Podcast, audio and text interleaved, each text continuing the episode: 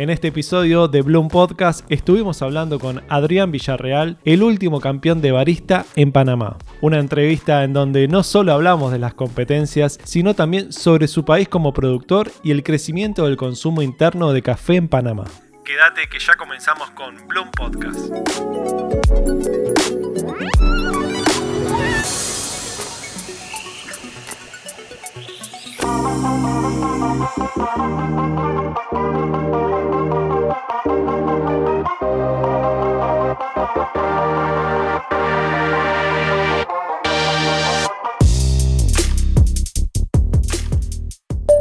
Pregunta inicial que le hacemos a todos los que pasan por este podcast, ¿quién sos y en dónde estás grabando esta entrevista? Hola, soy Adrián Villarreal, soy barista, tostador y actualmente campeón nacional de la competencia de baristas. Tengo 26 años y estoy hablando desde Panamá. Adrián, ¿cuáles son tus primeros recuerdos con el café? ¿Circulaba bastante cafeína de chico?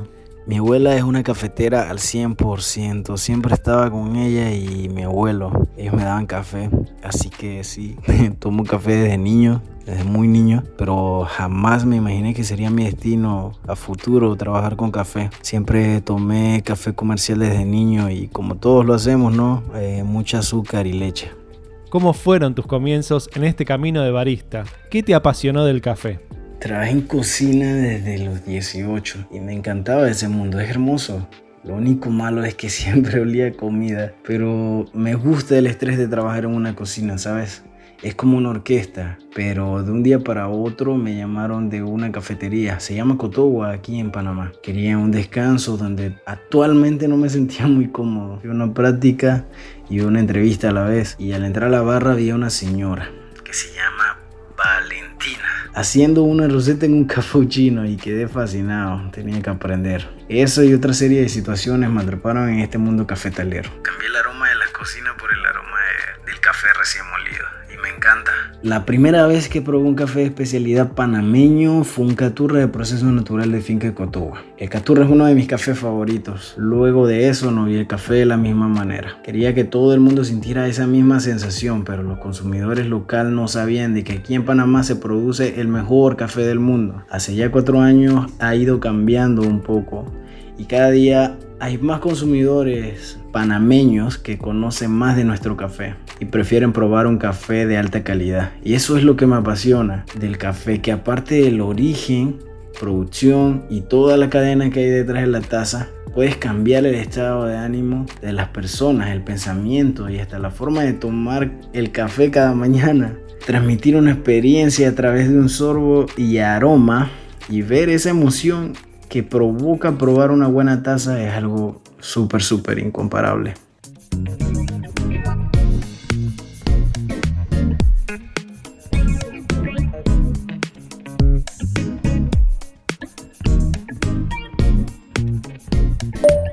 Otra de las cosas que me enteré es que no solo te estás desarrollando como barista, sino que también le estás metiendo mucho al sector de tostado de café. Otro lugar que tiene su magia, ¿no? En realidad han pasado muchas cosas bonitas desde que entré a trabajar con Unido Coffee Roaster. Hace casi tres años. Una de las primeras cafeterías de especialidad aquí en Panamá. Una de mis inspiraciones fue Alberto Bermúdez Benito. Abrió Unido con el concepto de unir las mejores fincas productoras de café del país y venderlas en una cafetería cuando aquí todo el café de alta calidad solamente se exportaba. Aparte de cambiar esa cultura de café quemado con mucha azúcar y leche, a un café con acidez y dulzor a frutas. Imagínate, cuando hablamos por primera vez me contó esa experiencia, cómo aprendió a tostar y cómo inició la cafetería tratando de educar a personas por un poco más de 7 años. Mi cabeza me decía, Adrián, estás en el lugar correcto. Tengo que aprender todo este man. Unido Coco del Mar de Panamá fue mi primera casa. Aprendí muchísimo y luego pensé en irme a regresar a la cocina. Estuve pasando por problemas de salud y hasta económicos en ese momento. Y pensé irme a trabajar con uno de los mejores chefs de nuestro país y socio de Unido también. Se llama Mario Castrillón me fui a su cocina y me puso a hacerle un palato. Creo que no me fue mal, pero no me dejó quedarme. Me dijo, hay planes buenos para ti Unido, aprende a tostar, está creciendo, estamos creciendo y abriendo cafeterías alrededor del mundo. hablé con Benito y me propuso tostar junto a la Master Roaster Yamilet Monroy, una de las muchas personas que le debo tanto en esta industria. Me enseñó todo lo que sabía, me volví a enamorar del café. Ya no quiero irme, la verdad.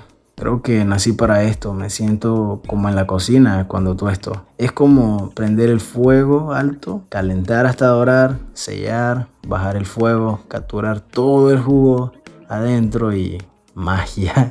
Tienes aromas y una gama de sabores encerrados en un pequeño grano de café.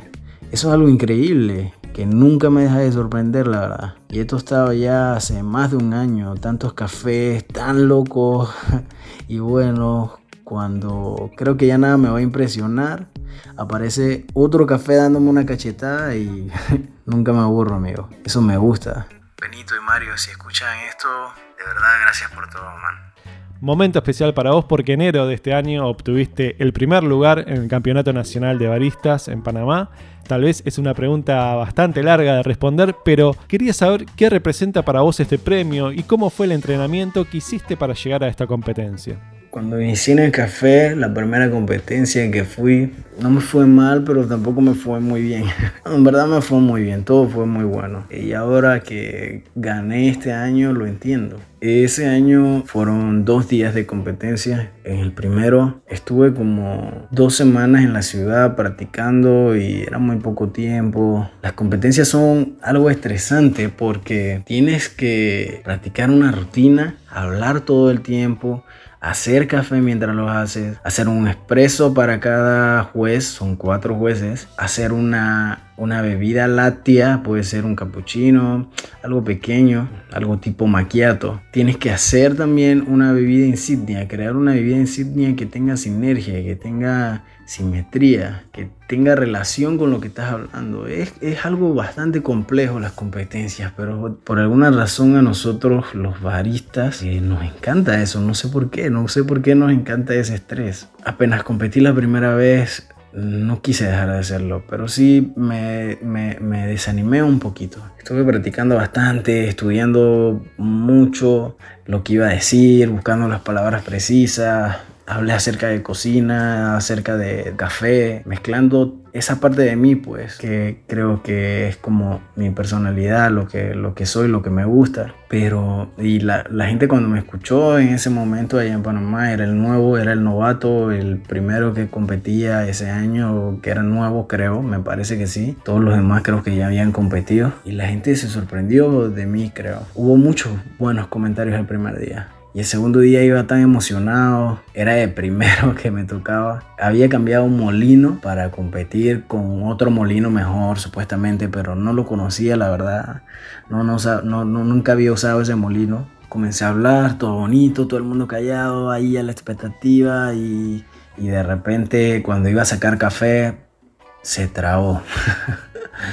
no quiso sacar café creo que había dejado em, el cierre de un, K, de un K30, la perilla de arriba para cerrar el vaina ese para calibrar el molino. No lo cerré bien y la máquina se descalibró y al descalibrarse se trabó. Yo no entendía nada de eso porque era mi primera competencia, no tenía mucha experiencia con máquinas de esas ni nada de eso. Me frustré, me acuerdo que metí la mano y todo el mundo preocupado porque metí la mano dentro de las muelas para ver qué había pasado, no sabía qué hacer, desconecté, conecté, apagué, encendí. Todo el mundo estaba como, ¿qué le pasa a este man? ¿Se va a cortar o se va a llevar los dedos? Lo único que se me vino a la cabeza fue, fue levantar la mano y decir, no puedo seguir si no tengo café, si no puedo sacar café. Pedí tiempo y me fui a una esquina atrás eh, a llorar, man. Eh, me sentía muy triste pues porque quería demostrar que podía hacerlo bien. No quería ganar, yo no iba con la mentalidad de ganar porque sabía que, que no iba a pasar eso, pero sí quería terminar lo que había empezado y eso me frustró mucho, demasiado. Luego en la segunda competencia ya estaba en Cafonía, me había ido para Panamá. Practiqué bastante, tratamos de hacer una rutina tipo macase, lo que el chef elija. En este caso el barista elige. todavía, todavía recuerdo casi la mayoría de las cosas que decía.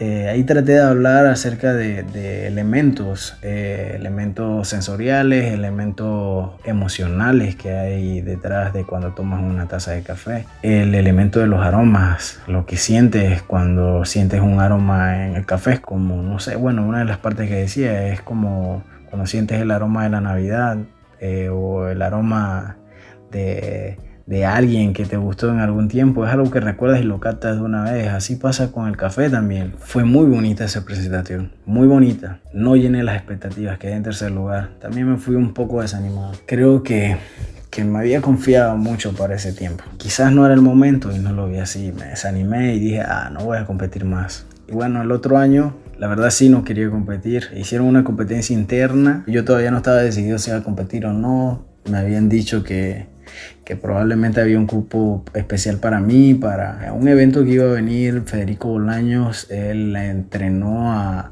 la campeona mundial, se llama Yuyón, y a otras personas también entrenado, uno de los mejores del mundo, y él venía y bueno, yo pensé que tenía mi cupo asegurado pero no, me dijeron que tenía que competir internamente. Wow, me dieron eso un día para otro y bueno, me puse creativo, me puse a, crear algo ahí rapidito, algo súper cool, no sé, ese día solamente fluí, me la disfruté y gané la competencia interna pero no sabía en el lío que me había metido. Otra vez el mismo estrés. Ese momento estábamos abriendo Unido Boquete y me enviaron para acá a mí. Benito habló conmigo que necesitaba un tostador para acá, alguien que se encargara, que fuera el barista líder. Había mucho, mucho trabajo. Los primeros meses fue una locura. Eh, se estaba llenando bastante el local antes de la pandemia. Y nosotros teníamos algo bien bonito porque aquí en Boquete es, es más complicado el tema de café de especialidad más que en Panamá. Ya en Panamá la gente se ha estado educando, pero acá en Boquete, Chiriquí y estas áreas así como más alejadas eh, de la civilización, es más como complicado. No están acostumbrados a tomar ese tipo de café de especialidad. Nosotros comenzamos a educar a los clientes, yo mandé a los baristas, incluso a hasta yo iba un par de veces a sentarse en la mesa con los clientes, a filtrarle su café y a explicarle acerca de ese café, todos los detalles, por qué era tan especial, por qué Panamá es tan especial. Y eso era muy bonito. La gente lo recibió muy bien. Habían consumidores panameños que les gustaba eso. Había mucho trabajo en Uño Boquete y la competencia se acercaba. No tenía mucho tiempo. Creo que sin mentirte nada más practiqué como 10 días para una competencia que tienes que practicar meses.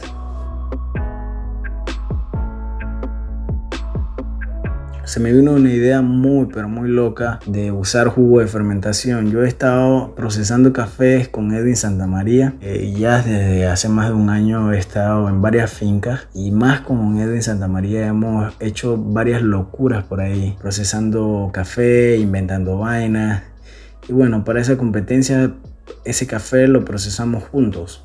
Se llama Elixir. Era un geisha de proceso natural con un día de fermentación nada más. Ese café. Entonces agarramos jugo de fermentación, hicimos algo tipo un sirope y lo pasteurizamos, hicimos algo raro con eso y lo llevamos a la competencia cuando mucha gente lo probaba me decían como que, mm, no sé, esto es raro, sabe a sidra, sabe a vinagre, pero al mezclarlo con el café, puse miel junto a los cafés, los expresos y bueno, la bebida le fue bien, le fue muy bien. Llegó el día de la competencia, ese día estaba full estresado, me pasaron varias cagadas, se me, se me quedó el molino en el trabajo en Coco del Mar, se me quedó allá, tenía que pasarlo a buscar y no lo busqué Así que tuve que usar un molino que no conocía. Era súper nuevo, estaba demasiado fina las muelas. Tuve que calibrarlo y casi, casi, casi que no me alcance el café porque tenía café justito.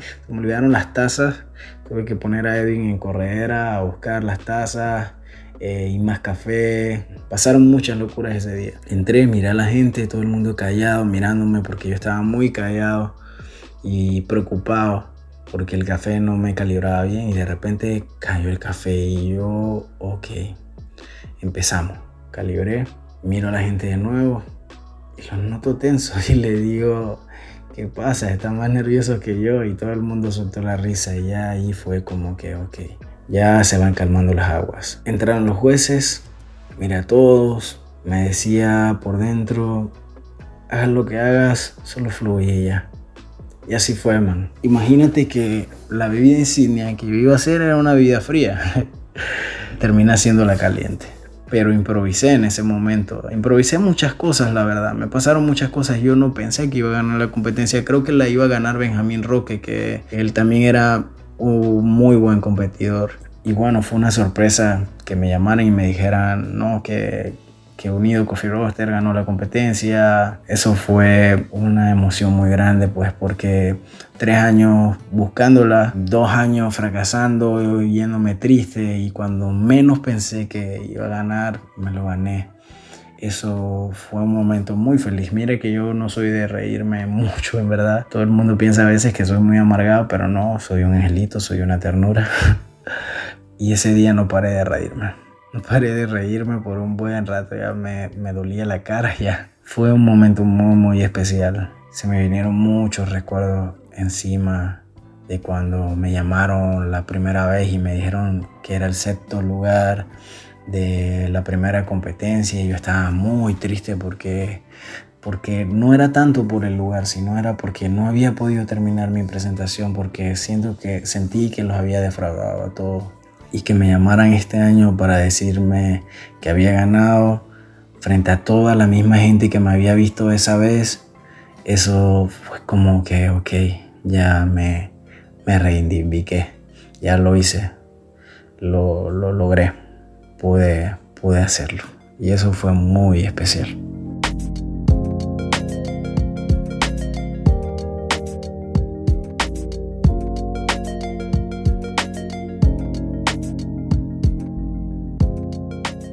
Cuando hablamos de Panamá, hablamos de uno de los productores de café que tal vez no muchos consumidores lo tienen en el listado. ¿Cómo es la vibra del café en Panamá? ¿Cómo ves vos personalmente esa cultura cafetera en tu país? Panamá a nivel mundial es uno de los países más importantes en producción de café. Y no por la producción en masa, más bien por la calidad. Esto se conoce hace años en otros países, pero aquí en Panamá muy poco. Ha ido cambiando en realidad, pero todavía falta mucho. Como te comenté, antes todo nuestro buen café se exportaba a otros países. No había lugares donde tomar estos cafés, ni quién los preparaba, ni tampoco quién los comprara. Y hace muchos años también había muchos productores que sabían que tenían buen café, pero no uno de los mejores cafés a nivel mundial. Y se fueron dando cuenta gracias a las actividades como las del Besos Panamá que es un evento donde se reúnen las fincas de Boquete y Volcán, que son sectores productores de Chiriquí, Panamá, para elegir los mejores cafés de nuestra tierra y producidos por productores que se dedican toda su vida a experimentar y cuidar todos los aspectos que demandan crear un buen café. Los elegidos son llevados a una subasta internacional, donde Panamá ha rompido todos los récords a nivel mundial en calidad de taza y precio. De esta competencia salió nuestro reconocido Panamá Geisha. Y bueno, el Geisha tiene una historia larga. Esta variedad fue traída a Panamá por Francisco Serracín, Pachi, de Don Pachi Stay, y luego los Peterson de Esmeralda los empujaron hacia la fama a través de las cataciones del Besos Panamá. Eso ayudó a que Panamá se posicionara entre los mejores productores de café a nivel mundial, no solo en variedad geisha, sino en todas las variedades que se cosechan y procesan en, nuestro, en nuestra tierra. Somos bendecidos por nuestro terroir. Hace que cada café que se siembre en Panamá brinde una taza con notas diferentes y especiales. En otros países conocen mucho de esto, pero aquí en Panamá apenas estamos aprendiendo y, y abriendo la mente. Pero hemos avanzado un poco, bueno, bastante. y yo soy uno de ellos de los que está involucrado en ese proceso. Hace dos años escuché al señor Edwin decir un comentario que una vez eh, en una reunión con, con el embajador de café de Japón le dijo, ustedes tienen el mejor café del mundo, pero ¿por qué cuando visito a Panamá no hay café bueno en su país? Eso me marcó para siempre, mira, porque me propuse como meta personal cambiar eso enseñar a nuestra población el valor de nuestro café, a saber más de él y en realidad ha ido cambiando. Ya hay muchas cafeterías de especialidad que aportan su grano de arena y buenos baristas que se encargan de traer el máximo potencial de nuestro café. Ahora puedes entrar a una cafetería de especialidad en Panamá y podrás encontrarte con todas las mesas llenas de personas que toman su café de distintas formas, un expreso de origen, filtrado, personas que preguntan por variedades o procesos. Y sabes qué es lo más bonito, que hay mucha gente nueva montándose en la ola de la cultura de café de especialidad. Eso está creciendo cada día más. Es un honor formar parte de ese cambio.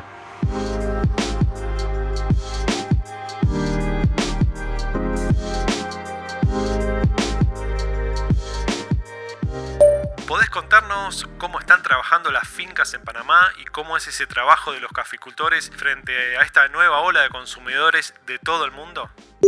Nuestro café ha cambiado mucho. Ojalá yo hubiera probado todo el proceso por el que pasó nuestro café. Me monté en el bus ya cuando todo estaba bastante elaborado. Nuestro café ha pasado del proceso tradicional lavado con notas florales cítricas a procesos naturales con sabor a frutas y ahora ha evolucionado mucho con los procesos experimentales con fermentación que dan notas desde frutas exóticas hasta licores, imagínate. Sin duda que los productores han desarrollado características muy interesantes. Todo se ha complicado con la pandemia, pero ha habido un movimiento muy bonito que me ha llamado bastante la atención. Algunos productores han dejado parte de sus ventas en el extranjero, de su mejor café aquí en Panamá. Y mucha gente lo ha entendido cuando prueba un café de alto calibre, que producimos un café increíble y no lo sabíamos. El trabajo es más difícil en algunas fincas más que otras, incluso para nosotros en los coffee shops. Todo el movimiento ha bajado, pero las personas no han dejado de aprender café. Y claro, probar también. Y eso es algo muy bueno. Estoy seguro de que cuando todo esto pase, más personas querrán sentarse en nuestra terraza, que los baristas se sientan con ellos al filtrarles su café y hablarle de lo que van a probar, de nuestro terroir, del Panama Geisha y todas las variedades increíbles que producimos. Mis felicitaciones para todos los productores, cosecheros, procesadores, porque en realidad, a pesar de todas las circunstancias que han pasado y que han pasado por años, porque los productores pasan por situaciones muy difíciles, muy difíciles. Y aún así siguen produciendo un café de alta calidad y muy, muy especial. Para vos, ¿qué significa café de especialidad? Ya sé que podemos hablar de lo que dice la SCA y sobre los puntajes que pueden recibir cada lote de café, pero me encantaría saber cómo personas que trabajan todos los días con el café perciben esto. Para mí el café de especialidad es más que puntaje, es una experiencia en todos los sentidos, si te pones a pensar tú debes sentir que estás tomando algo especial, algo diferente. No hay nada mejor que probar algo a ciegas y sentir que estás tomando algo muy, muy diferente, algo especial. En mi segunda competencia hablé de esto, de los elementos, como te había contado, que sientes en un buen café, elementos sensoriales, emocionales y los aromas. Puedes probar un café apurado en un supermercado, con una barra automática, y probablemente ni te das cuenta de lo que estás tomando. Pero tomas un café en una mesa de cualquier cafetería de especialidad y que te traiga recuerdos a través de los aromas y sabores, eso es especial. De eso se trata también la catación, de catar aromas y notas que quizás nunca has probado en un café, pero si, si te recuerdan a algo, digamos como a fresas o a yogur, o se siente un aroma a lavanda que te hace sentir en paz. Eso es la catación. Y obviamente hay especialistas como los Curator que son capaces de encontrar cada característica de un café específico. Todos catamos café a diario y sin darnos cuenta. Adrián, ya para despedirnos, ¿qué estás tomando a diario y si te acordás de algún café que probaste y nunca te olvidaste? A diario tomo mucho filtrado, me gusta mucho el Visiti. Ahora estoy probando bastante con el origami. Me gustan los cafés con receta súper intensa. Uso ratios de 1.13, 1.14, incluso a veces hasta 1.12. No sé, me gusta sentir bastante fuerte el sabor de, de, todo el sabor de las notas del café. Y claro, el espresso creo que es de mis favoritos. No solo por probarlo, sino por hacerlo. Creo que es tan pero tan complejo eh, hacer un buen espresso que es eso exactamente lo que me llama la atención. Siempre me ha traído las cosas que son muy, muy difíciles, las cosas que me cuesta hacer. Creo que por eso me gusta competir, porque es bien difícil hacer un buen expreso. Hacer un, un expreso con un café de origen y probar notas diferentes y muy locas, eso es súper cool. Creo que se podría decir que es mi método favorito para extraer café, pero sin duda los filtrados son lo máximo. El V60 y claro, estaba olvidándome el Aeropress. El Aeropress es muy muy complejo, me gusta también bastante. Eh, me hago muchos expresos eh, allí cuando estoy en casa o, o algún filtrado con un cuerpo un poco más denso y más fuerte. Se siente más intenso el sabor en un Aeropress. Me gusta. Puedes jugar muchísimo con el Aeropress.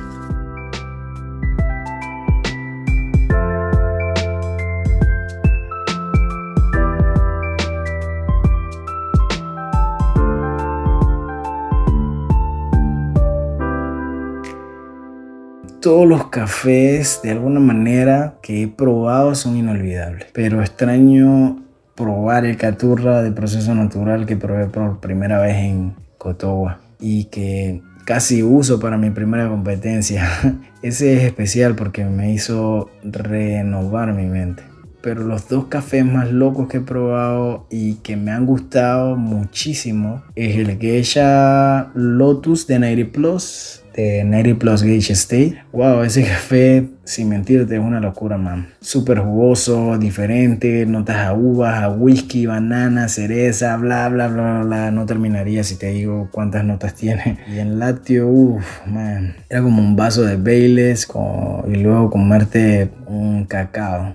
Era muy loco ese café y súper, súper delicioso. Y el segundo es el Elixir de Finca Santa María, con el que gané la competencia este año. Es un geisha natural que te dice que es un verdadero Panama geisha. Notas a durazno, jamín, toronja, brush blossom. Muy, muy, muy rico. En verdad, todos los cafés de distintas fincas tienen un lugar especial en las memorias de mi paladar. todos son muy buenos. Tienen, esos dos tienen, esos tres tienen algo especial, pero la verdad es que todos son mis favoritos. Muchas gracias Adrián por esta entrevista copada. Sé que fueron unas semanas que estuviste a full, pero por suerte tuvimos el honor de tenerte en este episodio. Desde la Argentina te mando un abrazo con la mejor vibra y buen café. Y para todos los que siguen a Bloom Podcast y escuchan todos los episodios, los espero el martes que viene a las 20 horas por YouTube, Spotify y también me pueden seguir en arroba hola corchete. Abrazos a todos, muchas gracias.